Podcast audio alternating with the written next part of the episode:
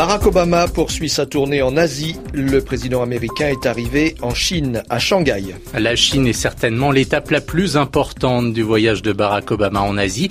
Au total, il passera trois jours dans le pays et se rendra aussi à Pékin. Après Shanghai, Barack Obama a précisé qu'il tentera de convaincre les Chinois que les États-Unis ne cherchent pas à contenir la Chine, mais qu'ils veulent plutôt renforcer leur partenariat avec elle. Malgré ces déclarations, les Chinois ne sont pas convaincus comme le montre ce reportage de Marc Le Beaupin dans les rues à Pékin.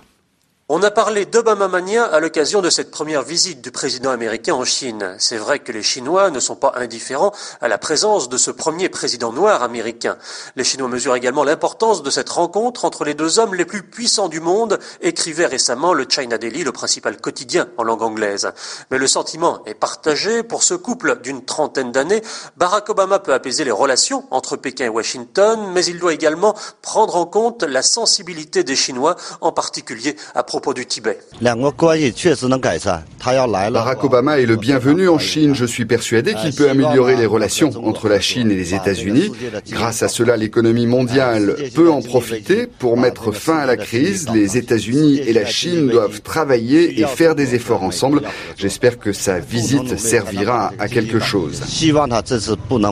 Le président Obama va sans doute rencontrer le Dalai Lama dans les prochaines semaines. Qu'est-ce que vous en pensez?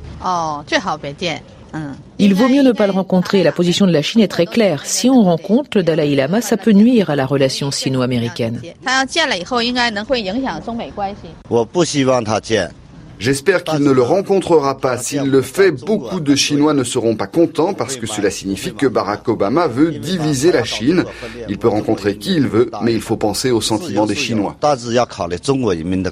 Une méfiance exprimée à tous les niveaux. Bien avant cette visite, les autorités chinoises, par l'intermédiaire de la presse officielle, ont mis en garde le président américain et lui ont demandé de réaffirmer ouvertement l'appartenance du Tibet à la Chine. Marc Le Pékin, RFI.